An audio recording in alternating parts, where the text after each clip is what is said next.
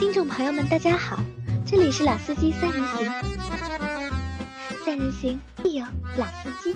Hello，大家好，欢迎收听《老司机三人行》，我是杨磊。大家好，我周老师。大家好，我是夏雨。好，今天来了一个新的小伙伴啊，夏雨啊。那夏雨其实是我们在上上周啊去参加奥迪的一创的试驾活动当中认识的一个上海小伙伴，而且呢，他也是一创的车主。对，啊，夏雨可以给我们就是大家简单介绍一下你自己。大家好啊、我叫夏雨，呃，我是一现现我现在是一名一创车主，呃，我也是在上上周在奥迪官方的稻城的活动中认识了这两位非常可爱的主持人。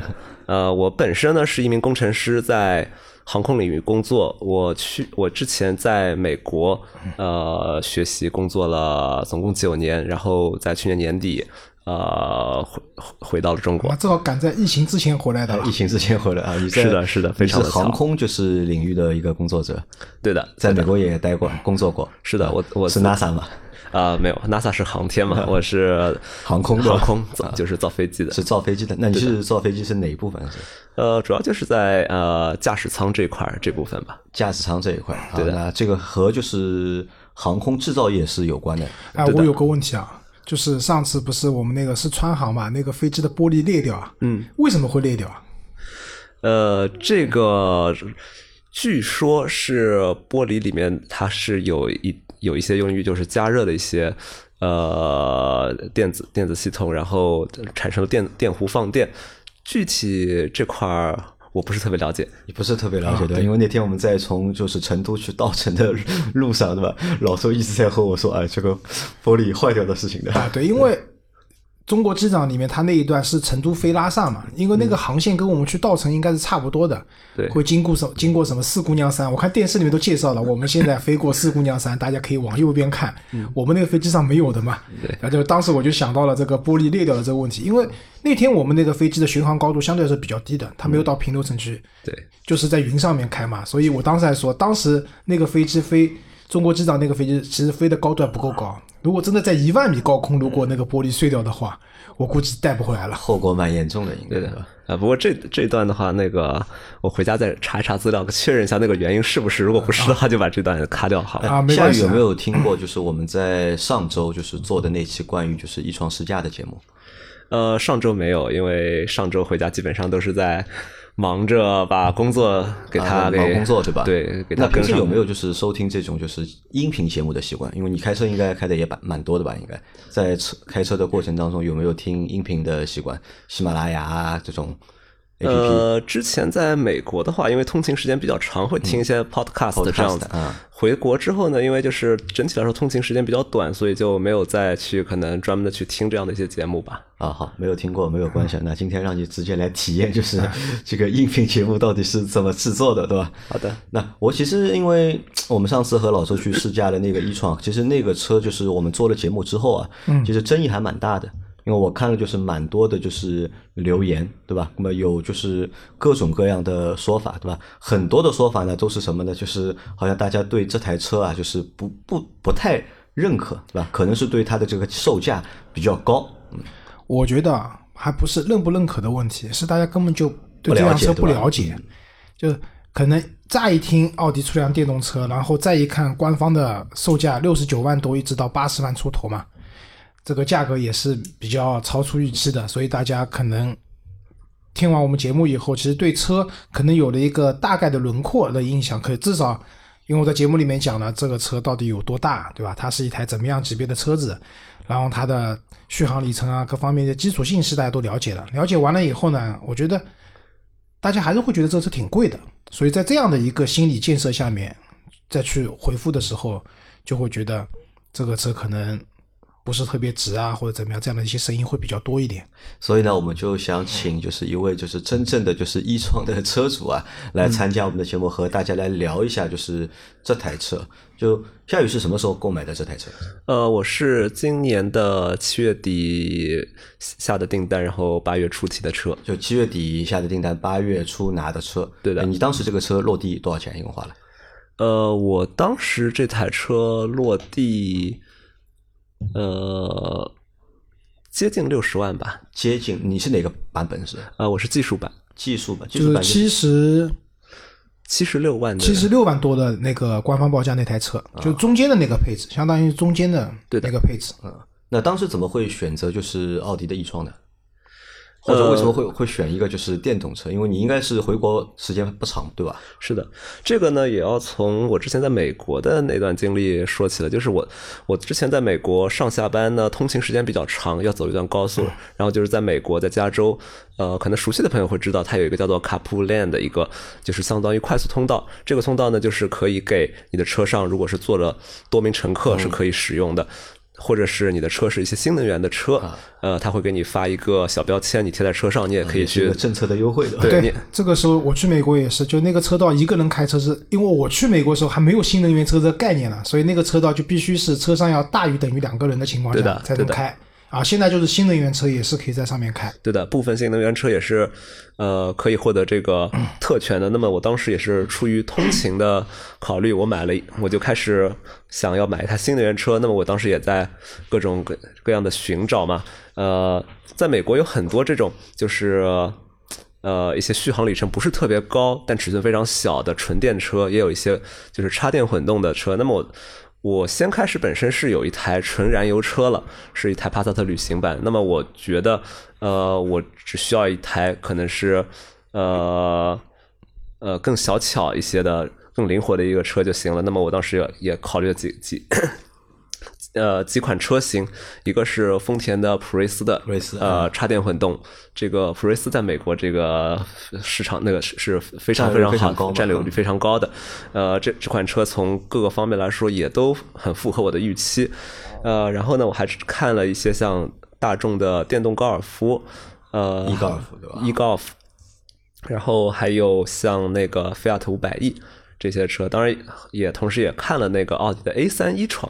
那么我最后就决定了购买 A 三一创这台车。呃，首先呢，因为我本身是大众的用户，所以就是大众和和奥迪在很多方面是其实非常接近的，从驾驶感受啊，然后里面的操控的一些设置，那么也也导致我自自然而然的就是呃更加留留意了奥迪的。那我先问一下，就我觉得很蛮有意思的，因为你是在美国，如果你是在欧洲，对吧？嗯我觉得你选就是大众或者你选就是奥迪，我觉得顺其自然。对吧但是你是在美国，对吧？我们知道还有一个品牌特斯拉，对吧？对这个算目前我们就是所有电动车品牌里面就是走的最前面的一个品牌的。是的呃你倒是没有考虑过特斯拉吗？呃，有考虑过，呃，但是在那个时候的嗯我，可能对纯电车还是存在一些不放心对吧不放心或者说偏见的，因为那是几几年？呃，我是二零一七年、二零一六年年底、二零一七年嗯，那个时候 Model 三上了嘛，在美国还没有上那时候还没有所以你那个时候如果选特斯拉的话 S，要么就 Model S，要么就 Model X。对。然后这两款车当时可能也不在我的考虑范围之内，一个是一个是大，就是呃，并不是说就并不是适合做做做作为仅仅的是一个那个日常通勤的一个补充了，所以就直接没有考虑。呃，另外就是还有一个，那就是呃，考虑 A 三一创的原因就是，总体来说它是比较偏运动向些，因为普锐斯它是一个纯粹的一个经济型的车，呃，包括然后像呃 e golf 的话，它作为一个纯电车，它的里程又有点短两百来，两百多公里，对吧？对，就是我在，因为有的时候也美国嘛，这个距离都比较远，又又又在洛杉矶，很可能就是，呃，像我在当时在呃城县，就是尔湾那边，如果要去一趟洛杉矶，也是六十英里，那么。担心一100公里旦一旦下班需要有一些特殊的这种情况，需要有一个略微距离长一点通勤的话，呃，可能会面临电池不够的原因，所以我当时也更加倾向于一个插电混动的车子，所以我最终选择了 A 三一创。啊，A 三是 e 创是插电混动的，对的，插电混动。当时在美国的售价是多少？呃，A 三一创在美国的售价大约是五万美元的样子。五万美元啊，那也不便宜。对，嗯，五万美元那个年代的话，也要三十多万吧。纯油的那个 A 三在美国卖多少钱？三万够了吧？应该呃，三万就是入门版的，应该是三万三万美元是够了。够了啊。对，但是加州应该是有补贴的吧？买这辆新能源车，对新能源的话，会有税的补贴，另外还有就是当地的电力公司，你可以每年会申请一些呃一些返现的补贴这样的。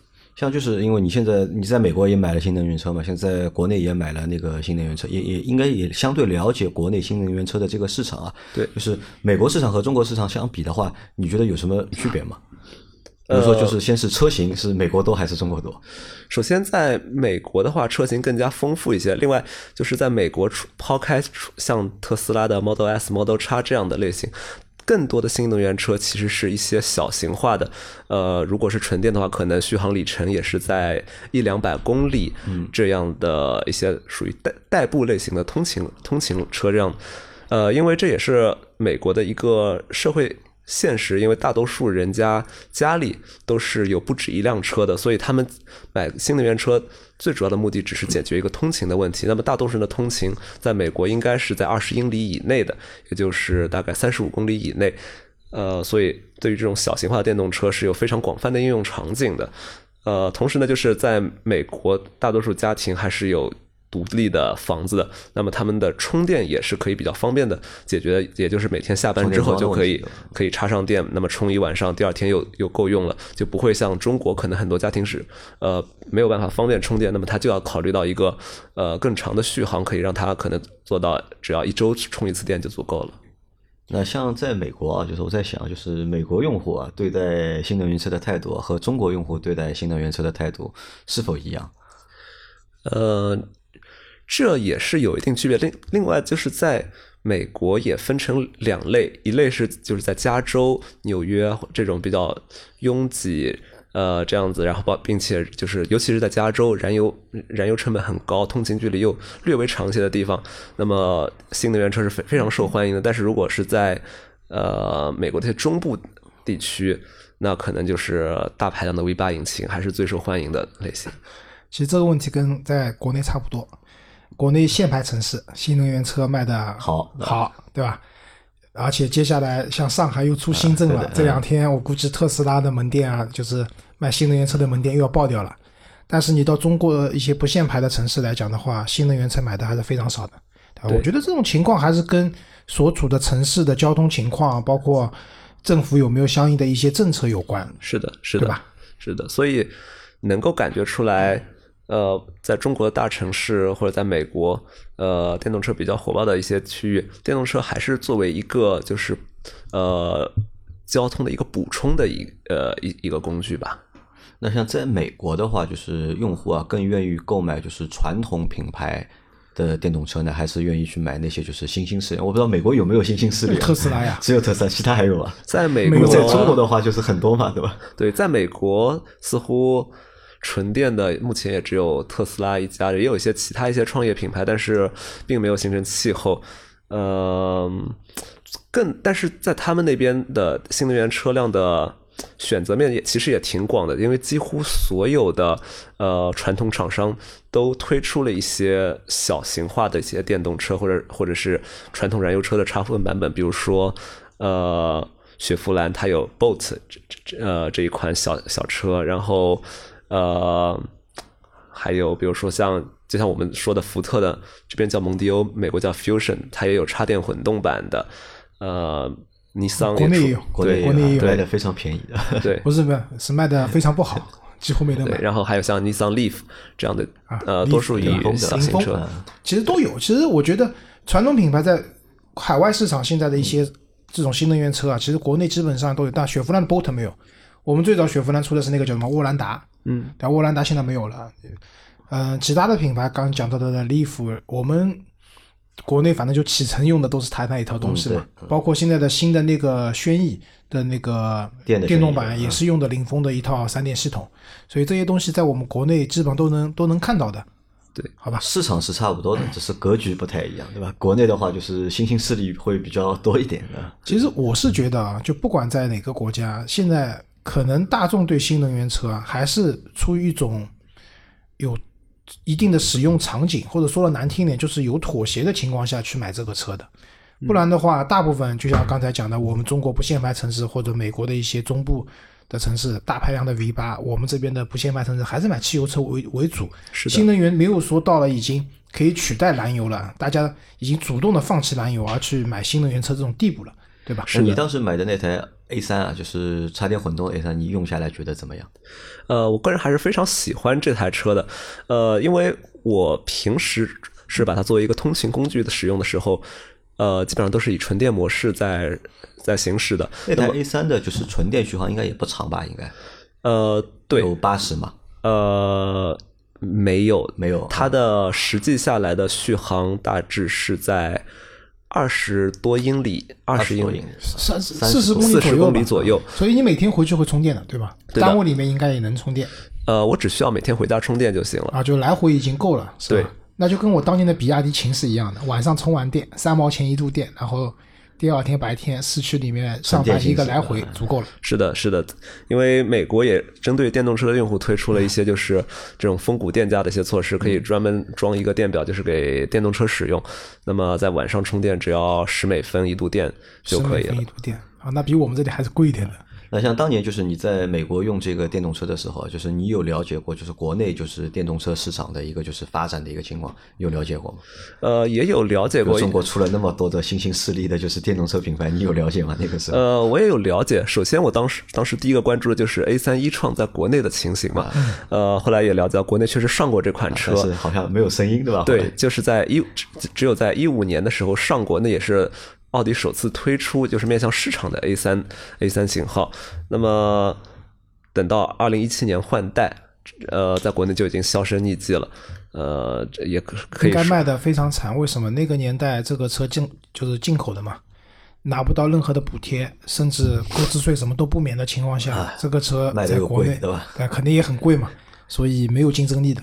是的，是的，是的，呃，同然后也看了一些像，呃，包括丰田普锐斯啊，在国内似乎在那时候也没有特别高的接受。斯还好，普锐斯那个时候国内有一台车卖的还不错的，是雷克萨斯的 CT 两百。对。啊就是 CT 两百那个车子的话，就是普锐斯版的，就是雷克萨斯版的普锐斯嘛。是的，就那个车，其实在一些大城市卖的还蛮好的，因为也不是特别贵哦，其实蛮贵的，将近三十万。二十多万吧，二十六七万，对，吧？一七年的时候已经有降价有优惠了，刚出来的时候将近三十万。对。那个车还有段时间路上看到蛮多的。普锐斯的话，可能在上海这样的一些城市也能看到，就是可见度还比较高。但你说卖的特别好嘛，应该也不至于。对，不像在美国，几乎就是高满大街对高速公路上到处都是。对我，因为一五年一五年左右，我去过一次法国那边嘛，就是法国满大街都是普锐斯，对就出租车啊，很多人私家车在开都是普锐斯。其实丰田这个车在全球卖的都挺好的。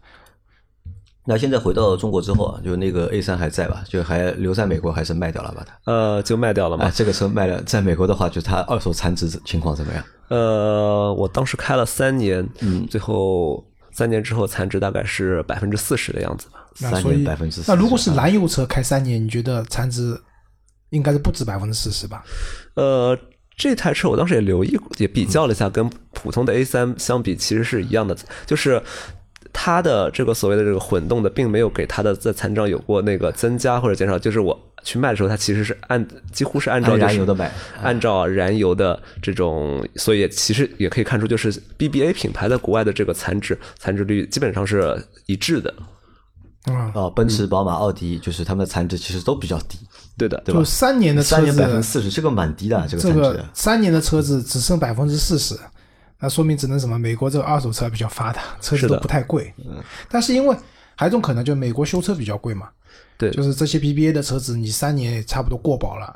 对如果卖出去的话，就别人接手这个车子的话，就是一旦发生问题要去维修的话，这个成本会非常高。是的，是的，所以可能在那边的嗯话，这些车子的就是产值率会受影响。而国内的话，嗯你就算过保了，现在像上海有很多专门修这种豪华品牌的汽修厂，所以维修成本肯定是没有美没有美国那么高的。是的，所以对于美国市场来说，对于一些像 BBA 往上的一些品牌来说，更多的人选择的是这种长租的形式，他们叫做 lease，lease，呃，而不是选择直接购买。就是我们的融资租赁嘛，对吧？对他们就是一般选择两年或者是三年期限的这个租赁，那么到时啊可以回购嘛？对，然后厂商就把这个车收回去，然后大家就再换换一台台换一台新的车你车不，用为这个车的维修去伤脑筋了。对的，并且你也一直开一直新车嘛，开新车啊，两三年换台车，两三年换台车。因为大多数在美国可以考虑 BBA 品牌的人，在收入上面是可以支撑这样的这样的消费的。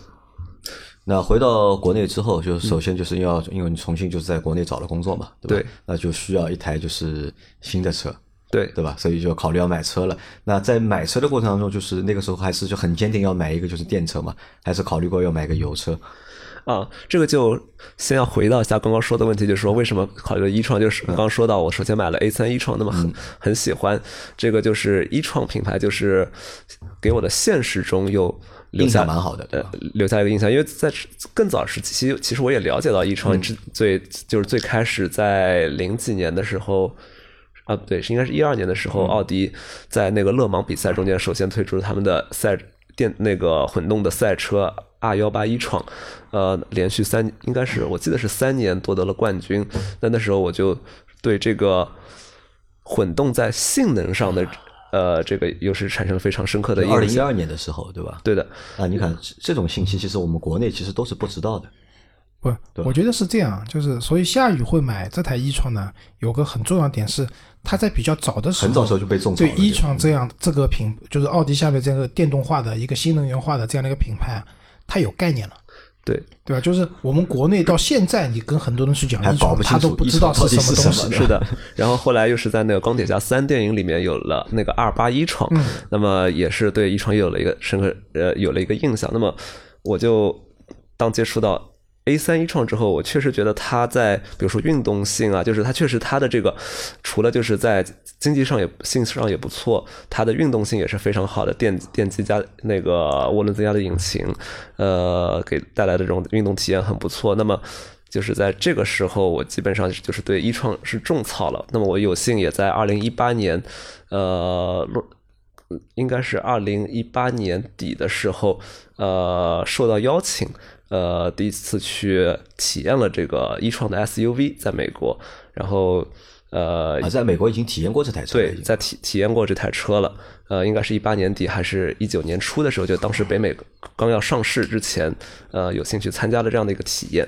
那么当时由于当时也已经决定要回国了嘛，就那么就暂时没有没有买。其实直到前段时间我在美国的销售，他可能不知道我已经回国了，所以还还发了短信给我说，问我有没有兴趣把我的车那个 A 三一创升级成那个大的一创啊，。你可以直接拍个照片给他看一下的，我已经升级好了，已经。呃，的确，我后来就发了个照片，我说我在呃国内，我回国了，但是我在国内呃确实买了一台一创，然后跟他也聊了一聊。哎，这台一创在美国卖多少钱？当时一八年的时候，呃，在美国，就是我们国内现在的实际的提车价，其实应该是跟美国市场的这个价格是差不多的，对吧？对的啊。只是在国内就是标价那个官方标价比较高，但实际的一个成交价和美国的就是标价是差不多的。对的，是的，是这样子的，就是可能中国的在免税啊这上方面的一些补贴，可能现在比美国已经大一些了。啊，比美国还会大一些。对的补贴，对的，啊因为现在美国是因为电动车越来越多，它在这方面的这个政策其实越来越收紧了。但这个车在国内好像应该也没有什么补贴，这个补贴应该都是厂家给的补贴，应该不是这个车，你现在至少夏雨他们买的时候，第一牌照是牌照是国，家给的第二？免购置税的。你想这个车大几十万的车，免购置税就好几万块钱了。嗯，对的，对，因为相比你说一万多块钱的新能源车补贴，跟它的购置购置税比，差太多了，所以没这个车没有新能源补贴，因为超过三十万的车现在都没啊有补贴嘛。都没有嘛？啊对，对。是的，是的。那就是你在买在国内买一创之前，就是因为一直被一创种草嘛，对所以就是想在国内也买一创。有没有犹豫过或者考虑过，就是其他的就是电动车的车型？是的，呃，其实是有犹豫的，就是或者说我我回国之后，我考虑买车的首选也并没有是一创，呃，我那时候那时候首选是什么？那时候首选可能是那个 A 六 Avant 啊或者是包括 A 六 Allroad，嗯，呃因为在美国就帕萨特的旅行版嘛，对因为我在美国刚刚也说了，我有一台帕萨特旅行版，所以我对这个 wagon 就是我这国内说的瓦罐车哎有情怀车型，其实还是呃非常有情怀的，而且它的实用性是非常强的。因为我在美国也很喜欢玩一些户外运动，那么我的各种装备，它上面有个顶架，我可以装到顶架上面，并且它相对于 SUV 的好处就是，呃，它车高较矮，那么我在往上面装装备的时候很方便，不像 SUV 要垫个小梯子，这样的话，用我朋友的话说，你垫个梯子再去把一辆自行车弄到上面，一不小心摔了，那就是一辈子的，呃，后悔一辈子的事情。然后，然后再另外就是像这种旅行版的车子在，呃，因为我经常出去玩嘛，可能要开一些山路，它的那个操控性也是比 SUV 更好的。那么就是呃，让让我就是说在山路的驾驶上面可能更加有信心一些。那但是然而回来之后就我就发现，那，国内的这个车购买车的方式跟国外不太一样，因为国内呢就是基本上是以店内的库存车或者现车为主，而国内的现车基本上都是以标配的形式在销售。你不能选配，对吧？对，就或者说选配了就没有没有折扣，没有一些优惠。同时呢，就是呃，一九年后改款的这一代那个 A 六 Avant 的配置是比较低的，它只有首先只有两点零 T 的排量，另外就是没有四驱。呃，所以后来我可能又考虑了一下 A 六 Allroad，呃，但是因为当时也受到了已经开始受到海外疫情的影响，就是整个 A 六 Allroad 的生产可能受到了一定的影响，排产受到了一定影响，那么全国都没有任何的现车，呃，据说要等到呃明年的年初可能才才有希望，所以当时再看了一下。呃，所有的这种比较个性一点的车型里面，可能只有呃一创可能会比较吸引我。那就是你想要的那个 all road 的车型，对吧？对就是没有你中意的那个版本，对吧？是的，买不了。是的，另外呢，其实先开始一创也没有在我的这个范围里，呃，选择的这个清单里边，因为呃，一创本身的这个定价是比较高的，我可能看到它的标价，我也并不会啊去你当时的预真正过算大概是多少钱？应该是在不超过六十万不超过六十万。是的，呃，但是呢，当时因为我刚好是留学生回来，就是奥迪它有一个针对留学生的优惠，那么一创有一定的折扣，所以这个呢也让我就是看了一下折扣。之后就是落到了我的选择范围里面，那么我当时也就呃想着有这个折扣呢，我就问一下店家实际落地多少，结果呃就是 4S 店说他们有比这个留学生折扣更加好的一个优惠，那么我说哎，那我呃这个就可以来考虑这个一创了嘛，因为我本来也在其实在美国。第一次体验了一创之后，还是挺心动的对这款车。那么现在刚好有了机会，我其实就几乎就是毫不犹豫的就又达到了你这个预算的范围，对在这个预算范围内，然后再看了一下当时的其他的一些就是促销的一些呃附加的一些呃，比如说这个充电卡啊这些，还有送的那个充电桩什么的，就去想想，哎，这也挺好的。后来就基本上没有再犹豫，就直接就下了订单。呃，其实你选这台车在之前做选择的过程当中，其实它是只是在奥迪品牌里面的车型里面做了一个选择，对吧？你也没有去考虑过其他品牌的，就是油车或者是电车都没有考虑过。呃，可能其他品牌的车在美国时候考虑，但是在国内回来之后，可能有一些价格的因素啊，就可能就没有没有再进行考虑了。啊、因为本来看的就是豪华品牌了嘛，那其他品牌无非就是 BBA 里面的两个 BB 嘛，对对吧？可能在美国待惯了以后，其实还是有点差价的啊。比如说对，差价其实尤其是大排量车的话，差价还是很明显的哦。差价还是很明显的当时还看了一个是宝马的五三零 E，嗯呃 LE 对 LE 插电混动的对吧对，也是插电混动的。呃，不过总的来说，因为之前也没有呃太多的去了解过，对吧？就是没信心，对吧？太多的去接触过宝马这个品牌。另外就是可能我家人不是特别喜欢宝马这个品牌吧，然后就也就也就相当于一带而过，没有再深入的去探讨这款车因为。老周在买五三零的时候，之前是考虑过就是对五三零 LE 的，对吧？我我当时考虑五三幺，因为我当时手上就一块牌照嘛，就是考虑就是买一台如果能送牌照的车子的话也蛮好。然后当时没买的原因就是太贵。我当时去看的时候，其实是这样的，不是贵不贵，上一代的五三零 LE 官方售价是将近七十万，这一次上就是这一代的五三零 LE 上来就便宜了二十万，对，就官方售价就五十万左右，四十九万多的样子，然后选配一些什么抬头显示也就五十万出头，但这个车免购置税，对吧？购置税就是差不多要四万块钱，但问题在于什么？我当时去看的时候，经销商啊，就是这个车刚出来，觉得可能会，当然这个车其实现在卖的蛮好。加价太厉害了。当时我那个车要加价加七万，嗯，就是各种加。所以我我我有个原则就是什么？我买车呢可以不便宜，就是指导价多少钱我多少钱买。对，但你让我加钱呢这件事情呢，我就比较抵触嘛，所以我就没有最后没我我买的是五三零的那个正常的燃油版，嗯，所以那么现在这个车卖的好呢，有个很重要原因，这个车现在不加价了，而且这个车现在落地的话，差不多在四十四万左右就能落地了，所以每个月五三零 LE 的销量还是蛮可观的，差不多有三千台全国，而且你在上海，其实你知道满大街这个车，是的，是的。对，小雨，我问你啊，你当时选这个车，一创好，或者看了五三零 L 也好，你买这些车子啊，牌照是一个因素嘛？送牌照是一个因素嘛？呃，其实没有太把这个作为一个因素，因为我现在本身工作的区域也在那个外环以外，所以所以了不起上沪 C 是吧？呃，对，可而且当时我我回来的时候，我那时候也没有上海户口，所以这个啊关于这个上牌的事情，可能还有一定的这个距离。那么当时可能更多还是解决一个有那个有没有车的一个问题，呃，所以就并没有特别的来考虑这个问题啊。对了，当时其实也还考虑一些别的车型嘛，就是就是另外奥迪另外一款车型，就是那个 A 六 L 的 TFSI E 五五，也是一个插电混动的，对插电混动，就是以前在路上也也经常能看到以。前的那个 A A 六 L 一创，呃，当当然它的这个我最后没有买它的原因，其实也跟没有买那个 A 六530的没不是 A 六啊 Avant 一样，就是它的这个都是标标配，呃，有点有点低，就是比如说连座椅加热这样的都没有，然后又不能选，对吧？对，也也也是不能选，选的话，一个是没有优惠，另外也要排产排到十月。这里讲一句啊，就是现在选装就是做的比较好的，支持的比较好的还是宝马。嗯，是的就，宝马，如果因为第一就是现在宝马你去买车的话，怎么讲？就是我朋友刚提了两三系啊，等了两个月都是没有现车的。然后他选装的话，就是选装的选装的部分的价格是不打折的情况以外，整体车价的优惠是不太影响的。但是我之前去奔驰，包括去奥迪去聊这个选装的事情，第一，他们有些店是不支持，就不给你选；对的，有些店的话选是可以选的，第一要等，第二个优惠就就几乎没有几乎没有，会很少。所以这一点的话，相对来说是宝马做的比较好的。是的，是的，所以就很多人说，呃，奥迪现在就是把。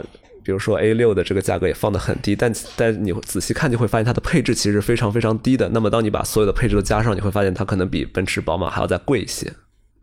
是的，那当时就是买了这个一创之后啊，就是你买完了这个车之后，就是你家人啊，或者你身边的朋友啊、同事啊，嗯，呃，他们有什么看法或者说法吗？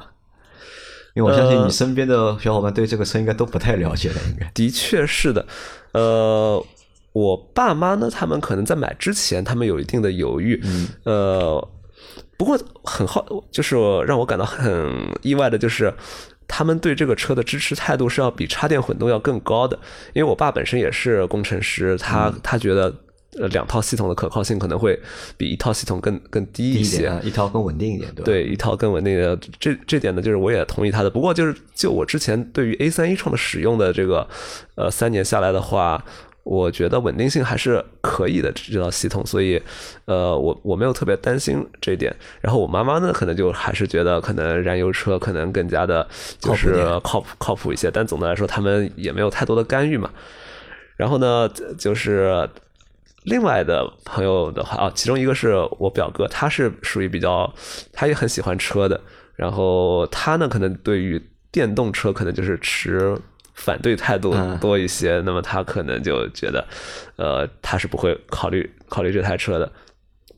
然后还有一一位小伙伴也原来也是在美国加州的，呃，那么他他看到这台车的时候，他就非常非常的开心。他说他他。从一开始就很喜欢一创的，呃，并且就是，呃，他后来买了特特斯拉的 Model 三，但是他依然一直非常非常喜欢这台一创。那其实就你选这台车，主要的原因还是因为你之前开过 A 三的那个一创，对吧？是的，是的。然后对宝马哦，对大大众这个品牌或者对奥迪这个品牌，你是喜欢的、认可的，是的，对吧？所以你在买就是一创这台车的时候，其实你也没有关注过它太多的其他的东西，是的，比如说它的续航啊，或者它的就是动力啊，这个你有关注过吗？或者配置？呃、续航其实关注过的，或者说每一个买电动车的人都会关注的。呃，我觉得你可以去这样问任何一个人说，我买跟他说我买了一台电动车，他们问你的第一个问题应该都是说这台车车能开多少，对吧对，这是所有人了解或者不了解电动车的人，永远他会问你的第一个问题。这个也非常有意思，就是一旦当他发现这个车的续航不太行的时候，他就会对这个车立马失去兴趣。啊，对，但其实实际的情况是，如果你之前开过一台电车的话，其实会比一个就是没有开过电车的人对续航的这个理解啊会对更深刻，或者其实是不一样的，对吧？是的是的对你来说，就一台就是四百多公里的续航，其实已经完全足够了，已经是的对吧？你想，你之前的那个奥迪 A 三的那个 e 创，其实纯电续航才四十公里，对吧？现在给你一台四百公里纯电续航的话，其实完全是能够满足我们就是日常的这个通勤或者是生活的一个需求。对这个呢，我也是综合考虑到了我使用的一个情况吧。呃，首先就是我这台车基本上只用来作为日常的通勤，那么偶尔我可能要回家，我家在南京，那么就是充满电跑回南京是有完全是足够的，所以我没有这个特别明显的这个续航的这个焦虑。那么同时又在中国，呃，跟美国又有一个不同的，就这边有高铁，这边真正通可能开车超过三百公里的地很少地方我更愿意去坐高铁了。现在就即使我可以一箱电直接开回南京，我也是选择坐高 铁，因为，呃，因为就是呃沪宁线上真的非常非常的拥拥堵，我要开车开五个小时、五六个小时也是一种煎熬煎熬。是的，呃，另外就是真的要出去公路旅行的话，呃，根据在美国的经验，还是租车其实是一个更更好的一种方式，因为一个是呃本身就到了目的地之后再租个车，到一个是到目的地租车，或者就是你直接租一台车开出去。因为首先对于本身对于这种豪华车型的话，它的这个里程其实是一个比较值钱的。你这个开出去，呃，这个里程嗖嗖嗖嗖的往上涨，其实是也是呃成本成本比较高的。另外就是出去玩嘛，难免会到一些比较严酷的环境，可能对车车的这种损损害也比较大一些，所以就是。在美国，我们都习惯就是出去玩便租车，可能租车啊，现在国内的车不心疼，对吧？对，在在国内现在租车也很方便的，所以一般也是啊，其实。我觉得夏雨这个理念挺好的，我也蛮认同的。就是一种就是你干脆就飞机高铁到一个地方，然后直接现在一般这种租车什么神州啊、易嗨啊，在机场、在火车站都机场火车站甚至可以送过来，是对吧？然后或或者就是你想自驾游，对吧？直接去借一辆借一辆那个 SUV 出去开，然后是的就像他讲的。当然不是去搞破坏啊，车子还正常用，只不过去一些路况啊不是特别好的情况下，对吧？颠颠簸啊什么，你也没那么心疼，这其实是个蛮好的方式。是的，是的，是的。那这个车从就是八月份到现在两个月时间嗯嘛，对吧？开下来的一个实际的一个体验，你觉得是怎么样的？实际的体验其实是非常好，超出你预计，还是就是在你的这个就是预想当中？就是我其实买这台车并没有可能非常觉得它是一台说电车这样子考虑，或者说我说我要买台电车，其实我还是觉得它就是一台奥迪的这样的一种感感觉，就是它一如既往的就是呃还是奥迪的这种驾驶感受，哎，呃那那先停一下，说一下那个，就是在一个奥迪粉的眼里啊，嗯。奥迪粉的眼里，奥迪的就是车，它有哪些特质？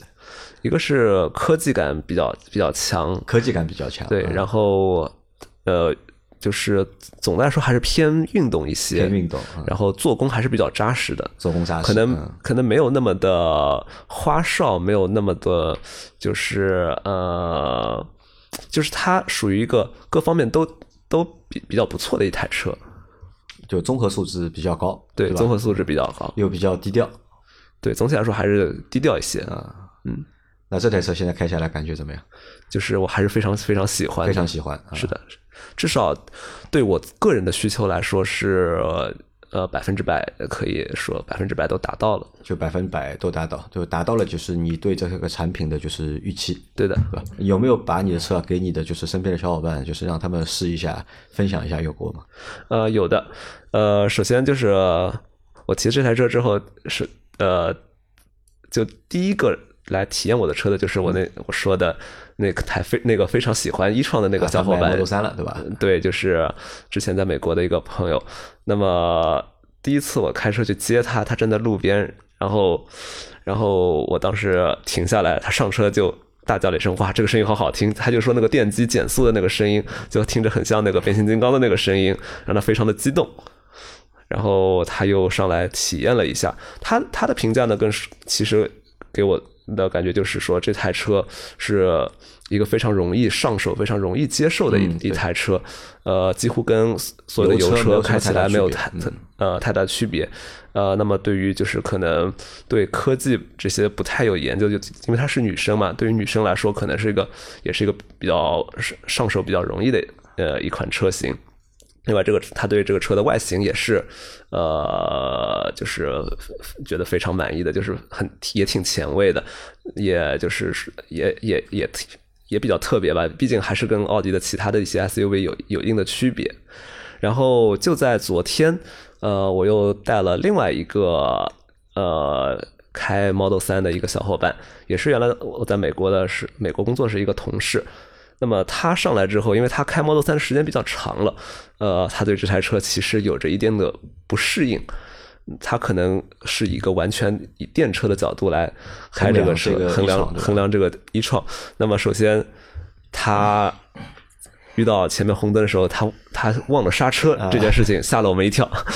呃，因为 Model 3你你抬起油门，它它就开始动能回收并且回收之后它是可以让车彻底停下的。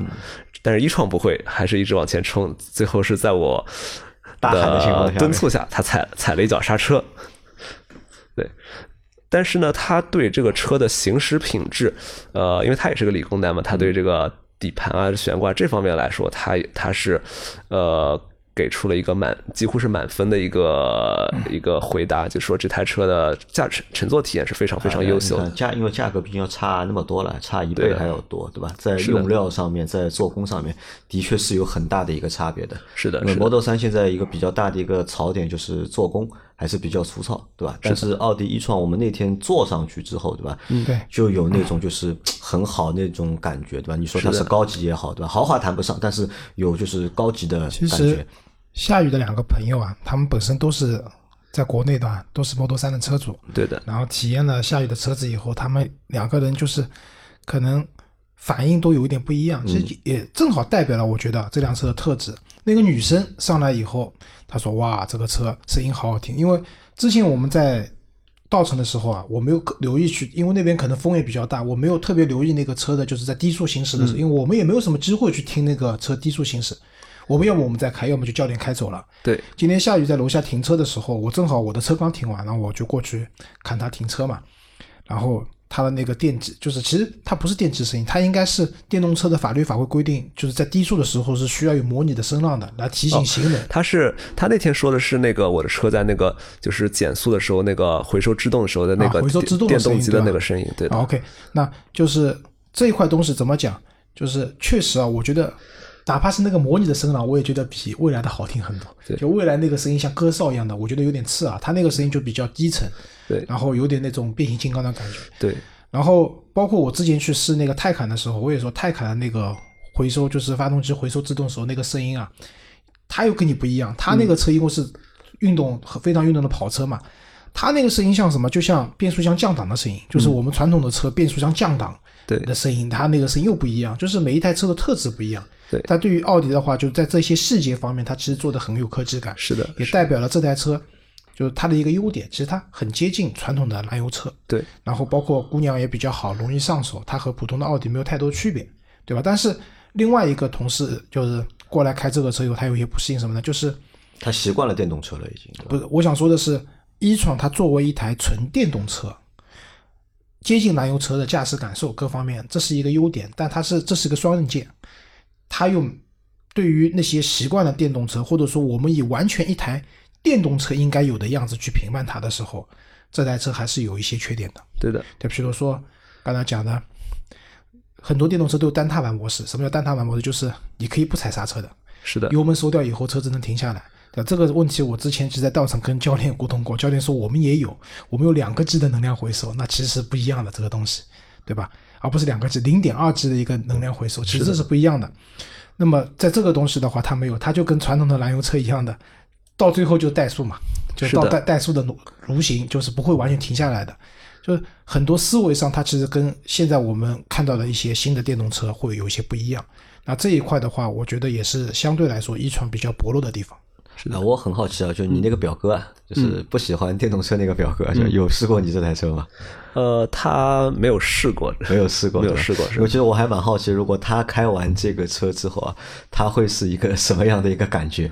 呃，他应该没有试过这台车，他他之前是应该试过，就是特斯拉的那个 Model X、Model S 这些都都试过。那么他他应该就是本身，因为他本身也是开像保时捷啊什么这样的，他他是开那个呃卡宴，那么。他可能就是他就是纯粹的一个燃燃油车的粉丝了啊，燃油车粉丝。嗯，所以这样的人开完电动车，他会说，嗯，这个车开起来还不错，但我不会买。是的，是的，是的。好，那我们再来问几个问题啊，就第一个问题是，嗯，我们那天晚上就是也。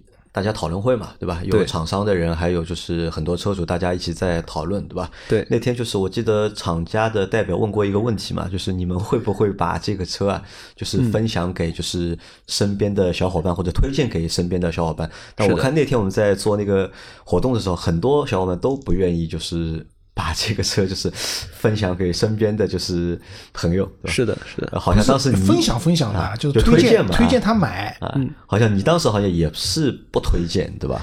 呃，我当时并没有说不推荐，我只是说我想推荐，但是我不知道如何推荐，不知道如何推荐，是的，为什么你觉得不知道如何推荐？呃，因为这台车呢，首先就是我讲它跟可能跟燃油车非常接近，因为它的操纵也非常传统，那么它是。它里面的布局也是一个燃油车的，呃，就是我们目前，呃，所有燃油车的一样一样的布局。嗯。那么，呃，就很难找到一个就是说，在感性上可以去触动人神经的这一个点。对。呃，就就好比说，呃，比如说特斯拉，它有那么快的加速，这是一个一个刺激的一个点。虽然可能我们。买特斯拉的人都不会用到，就像买 Model S 的人，几乎没有人买那个高性能版，都是买的长续航版。也就是说，这个东西，呃，它更大作用是在一个传播性、传传播上的一个帮助，但并没有实际意义的一个东西。另外就是，呃，还有就是一些。酷炫的一些内饰，因为我记得现现在奔驰的这个内饰进行了全新改款之后，这个也其实是它的一个卖点。那么我甚至我在提了一创之后，看到奔驰新的 S 的那个内饰出来之后，有种感觉说，哎呀，我的车忽然就不香了这样的感觉。然然后还有呢，就是呃，这台车可能你要再说它的这个续航呢，它也没有一个特别。吸引人的数字就不像跟那些续航怪物比起来的话，也也显得比较平庸。那么，我跟别人去推荐这台车，我到底说它哪一点好呢？因为这台车其实科技非常的丰富，呃，就比如说它的那个触控屏这块儿，它的触控屏，我们对于一般消费者来说体会到就是它是好用，嗯，但是。在好用的背后，它其实用了非常非常多的这个技术在里面，就是它把一个电电容屏和电阻屏结合在一起，就同时解决了它的这个电容屏的误触问题和电阻屏的这个响应问题。但是因为现在就是。大家都用触屏手机，所以大家对触屏的这个这个预期都已经在那里了。那么你做到，你把一个在车机上一个触控屏做到跟手机一样的体验，大家并不会留下个深刻的印象。当然，你做的不好，大家会说这个屏幕难用，对吧？那么奥迪就把这个这个体验做到了现在这个跟大家可能手机触控屏一样的这种体验的时候，大家并不会去在意它。就但是你在手机上已经体验过了嘛，对吧？就不会在车上再体验这个时候觉得惊艳，对吧？不会惊艳，但是它确实非常好用，并并且是比其他品牌的触控屏都好的。但是这个东西你就不能把它作为一个就是说触动人神经的一个一一点嘛。另外还有就是，比如说它这台车的这个气动设计，就是它在前面的那个呃，就是前面的那个保险杠上，它有两个进风口。然后它这个进风口一直通到通到轮眉里面，会形成一道风帘。那这个风帘的作用就是一个是减少那个呃湍流在这个轮轮拱里面产生的阻力，另外一个可以减减少一定的噪声。那么这个你同样也是不能把它作为一个，就是说你跟人推荐的时候作为一个一个就是说一个。一个触动人神经的东西了，东西来进行推荐的，它不像这个车，它就不像是什么外表非常惊艳啊，或者这种酷炫这样的可以用来介绍，所以我真的觉得很难来推荐这款车。但这个我有一点就是，其实是我想不通的。其实那次活动到现在，其实这个点我一直没有想通的一个点，就你们都买了一创，是的？包括就是你买一创，其实有你买一创的一个理由和原因，是的，对吧？那为什么就是不能把就是你买一创的这个理由或者原因作为就是推荐点推荐给就是身边的朋友呢？就为什么一个车一定要就是要有非常快的一个极速或者非常长的一个续航，才能作为一个推荐点推荐给身边的朋友？这个就是说到呃，这是在一个购买前的一个用户行为，就是你你在。因为为什么我为什么这么说？因为如果作为厂家，对，或者作为广告来说，对吧？我在做传播、做宣传的时候，那我肯定是要找一些就是亮点，对吧？对的。那么去突出这个就是卖点。是。但是如果作为就是朋友和朋友之间的推荐的话，对吧？这个我觉得不一定就是一定要把这些亮点就是告诉别人，或者把这些就是你觉得就很炫酷的点告诉别人，因为你有买这个车的自己的一个原因嘛。是的。那么就是这个也可可以先说一个，就是呃，所有当时我们这个车友群里面，所有买一创的人，大多数都是由于各种各样的巧合，体验了一创这款车，并且呃最后决定买这个车的。所以也就是意味着大家只要去真正去体验了这款车，对它是满意的，觉得是非常好的。但是大家也说了，如果没有这样的机会，自己也是可能不会去买的。同样对我来说，可能也不是因为当时有一些那个优惠让我去。再更进一步的去了解了这款车，我可能也并没有把它做在一个选择的一个首位。那么，当我去给我朋友推荐的时候，我除了说让你亲自来上来体验一下这个的话，我还要告诉他说，我怎么能够说服他说这台车你比别的。品牌的电动车更好，这也是一个问题，因为大家需求的点也不一样。可能有些人就是想要速度快一些，有些人可能就想要科技感，他会去选择特斯拉；有些人可能就是选择这种就是呃，比如说这种更奢华一些一些的感受，他可能会他可能会考虑一些别别的一些型号。就是真的就是每个人需求都不一样，每个人需求不一样，就可以说现在我们。各位车各位车主可能也是一些机缘巧合，刚好就是就是触动他一创能够触动他心中某些点。就一创这个车一定要试，对吧？你要体验了之后才能知道它的优点或者它的好在哪里。光靠就是口头描述会比较难。是的，对吧？因为我不能够通过说花个十分钟去介绍这个触控屏怎么样，去介绍它的电它的那个气动怎么样，跟一个甚至没有理工科背景的一个人来讲这些，这些是没有办法触动他的。就像你说。你你去那个跟人家做 elevator pitch 电梯演讲，你超过三十秒钟没有打动人家，或者说就失败了。第一句话没有打动人家，你就失败了。其实这是什么问题啊？就是我我蛮同意的，就买这个车啊，都是机缘巧合，所以现在整个车主也不是很多，看缘分的，就有缘的人还不是特别多。对吧？就夏雨是因为很很巧的是，因为他对一强这个东西有了解，在美国也试过，他有好感，所以回来以后呢，又碰到了留学生的免税政策，然后发现哎，这个车好像可以符合这个政策，也可以便宜，种种的东西以后，最后去买了这台车，对吧？然后你说要试，其实我负责任的讲，其实大部分的人根本就试不出这个车和其他的车子的区别在哪里。就我们可能开的比较多，我一上手以后会觉得说这台车底盘啊或者怎么样，但这种东西都是很怎么讲？每个人对底盘的感觉都不一样，很微妙的。你觉得好，也有可能觉得不好，太太硬了不舒服，对吧？我就喜欢特别软的底盘，所以这些点是很难去在短时间里面只只有你长年累月的去使用，是的，用了一个月、两个月、三个月，对吧？用完以后你会觉得啊，这个车好像是蛮舒服的，对对吧？在你买之前的很短的时间，哪怕下雨开着车带你全上海兜一圈，你也未必能体验到这么好的一些东西。是的。然后至于讲为什么说什么加速很快，其实加速很快只是举个例子，就是这个车上面要有拿得出手的一些亮点，哪怕这个亮点其实是根本就没有用的，对根本就是没有用的东西。但是呢，因为有这个东西了，我可以给自己一个理由，我为什么买这台车，对吧？我买这，比如说我朋友买了一台那个长续航的 Model 三。三四万买的，他也要回南京，对吧？对，所以他买个长续航。对，他的理由就是，因为我要回南京，我不能买标标准标准续航的，我要买长续航的。结果呢，买回来以后根本就不开，回南京还是开凯迪拉克，对吧？他觉得还是油车靠谱。是的，这个电车部分太麻烦了，是的？所以只不过是说长续航的那个将近七百公里的这样一个续航啊，给了你个理由。现在是业就行业里面最牛的，我花了那么多钱，我买了一个很牛的东西。那天我们在研讨会的时候，有人提的那个叫虚拟后视镜的这个东西。对，那这个东西当然法律法规的关系，其实就是国内政策没有去检验的标准，所以装不了。因为我在日本看到了雷克萨斯的那啊，现在个车子，都用这个，嗯，雷克萨斯车子在日本我看到了，包括我在车展上也看到了，就是这个东西。你说这个东西有多好用吧？那我觉得也未必，因为我们知道流媒体后视镜我们去体验过的，流媒体后视镜看出来的感觉距离感和你真实的距离是不一样的。是的，不舒服的。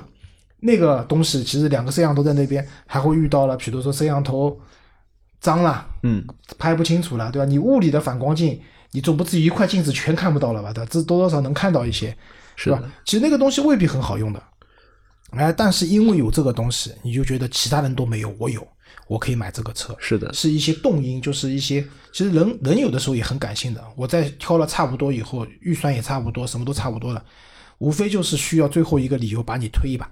对，对吧，那其实我觉得就是一创这上面啊，它的那些东西都太传统了，啊缺少一个把你最后推一把，push 你最后一下，对。让你下单的这个动力缺缺少，所以这个车我觉得是蛮尴尬的。是的，就是在感性的因素上面，呃，没有办法去触动一个。这个其实我那天也形容过，就是一创更像一台好爸爸车，就是把你照顾的非常非常好，呃，对你非常非常好。但是大多数人买车的时候是以去找男朋友的这个心态去啊，我觉去找得这个比喻蛮好的，就是你需要这个人，要么长得帅，要么就是或者是其他一些，就是这个人非常的这个呃，有一种那种气场或者一种魅力在内，就是能够让你一下子来电的这个感觉。但是一创这个车可能就是真的做不到一下子让人特别来电。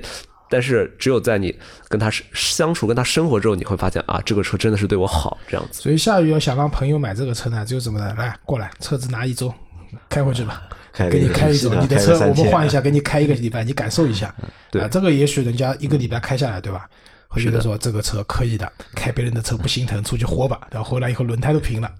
对，哎，夏雨，我再问你一个问题啊，因为你是工科男嘛，对吧？是的你本身就是搞制造业的，对吧？对那在你的眼里，你觉得就是电动车啊，就是因为我们之前和老周讨论过一个问题啊，就是我们应该怎么来定义电动车，对吧？因为我现在我们看到了特斯拉，对吧？看到了未来，看到了很多的就是新兴的，就是势力，他们造了电动车，那么他们就是给了电动车很多的定义。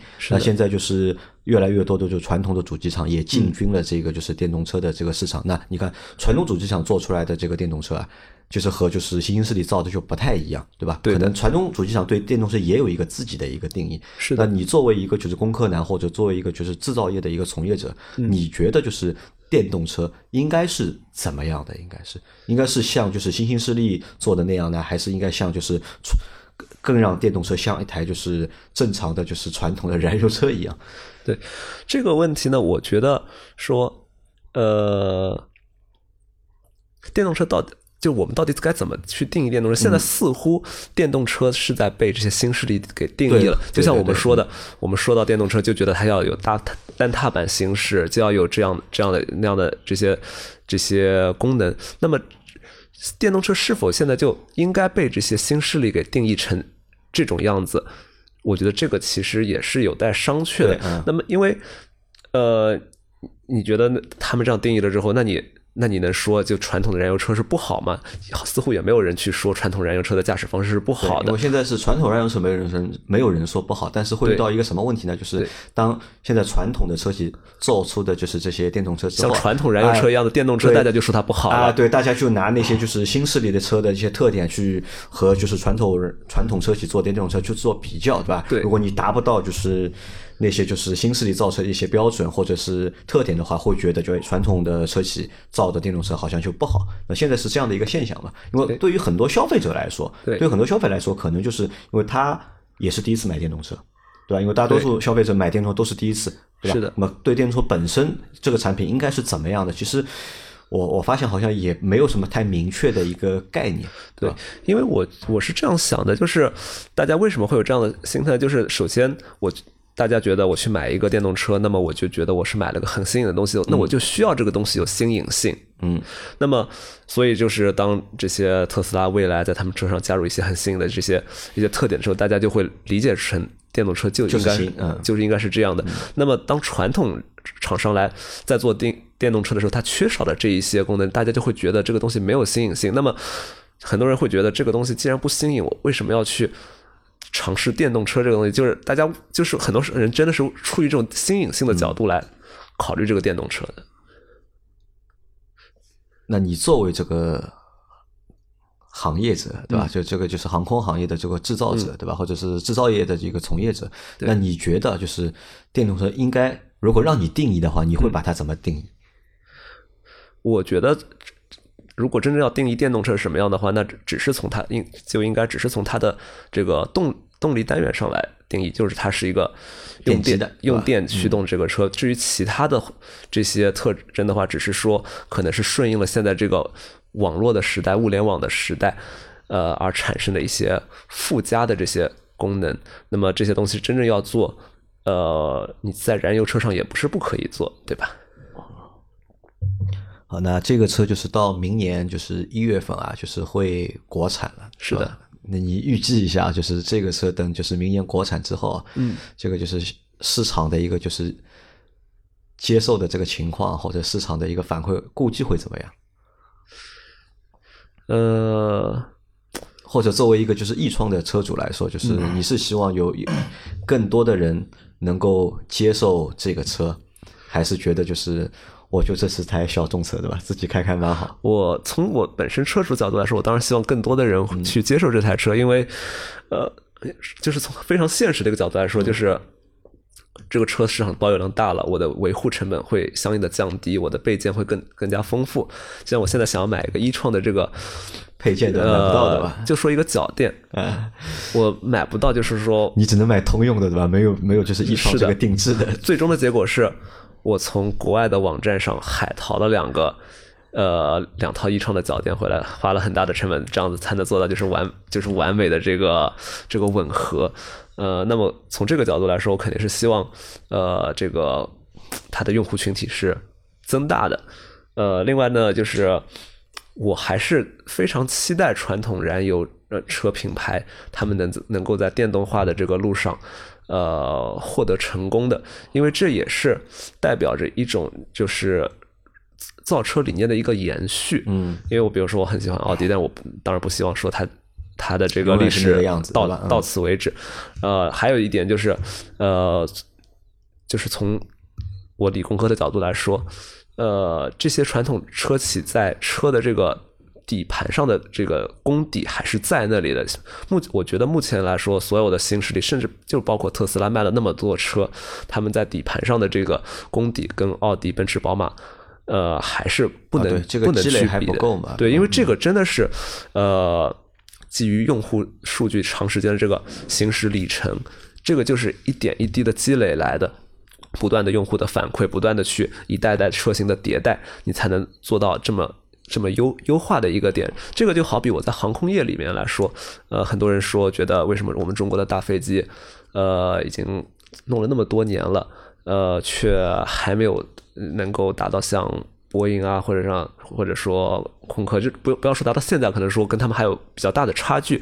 那么这个其实也是说了，就是你很多东西你现在，比如说人家波音、空客的成熟度是二二十，那么他们这个二十成熟是从这个二十个迭代一下下来的，很多甚至是积累在在生命与血的教训上，他才能得到这样的一个设计的一个结果的。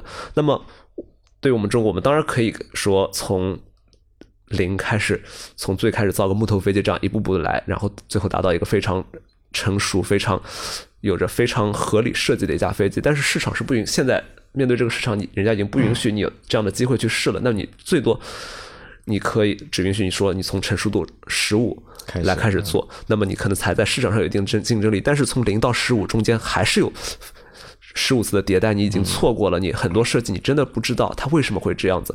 那么这个东西就同样的对于电动车的企业来说，呃，OK，我现在造出一个车，我在电控上面可能我可以做做的很先进，但是在它的这个底盘啊，这个机械本身的那些机械的上面面来说，我由于缺少了过去百年的积累，那么我跟传统厂商还是有有有差差距差距的。那么传统厂商，就比如说电动车车企要最要，比如说我们同样达到一个成熟度二十的电动车，那么可能就是电动车厂商它在成电控的成熟度上面，它从十五做到二十，但是它要从把机械从一做到十五的。那么燃油车传统燃油车厂商它可能是机械已经达到了百分之二十了，只不过它起步比较慢。现在它可能是电控从十七再坠到二十，其实这是一个很快的一个速度。只要它真正愿意去做，那么我觉得它不会比这些新势力会差。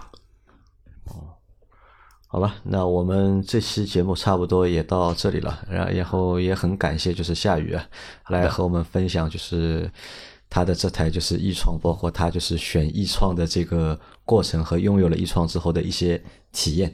好的，如果以后有机会的话，如果以后有机会，我倒还很想邀请夏雨啊来和我们聊一聊，来聊聊那个关于航天制造的事情，因为很多小伙伴对这方面的内容其实也是非常感兴趣的，对吧？嗯，就比如说，就是目前中国的这个航空制造能力啊，到底处于一个就是在全世界的话，到底处于一个什么水平？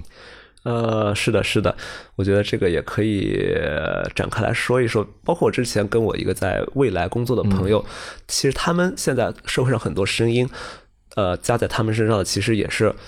呃，跟我们航空人感受到的一样的，就是说，给了你已经那么多年的时间，为什么就说未来现在还是存，当然还是存在一些问题，它做的很好，但是它在车的本身也存在一些问题，就像我们的飞机还是存在一些问题，这其实是一样的，就是一个积累的过程。那么这个其实都是可以展开来当讨论的。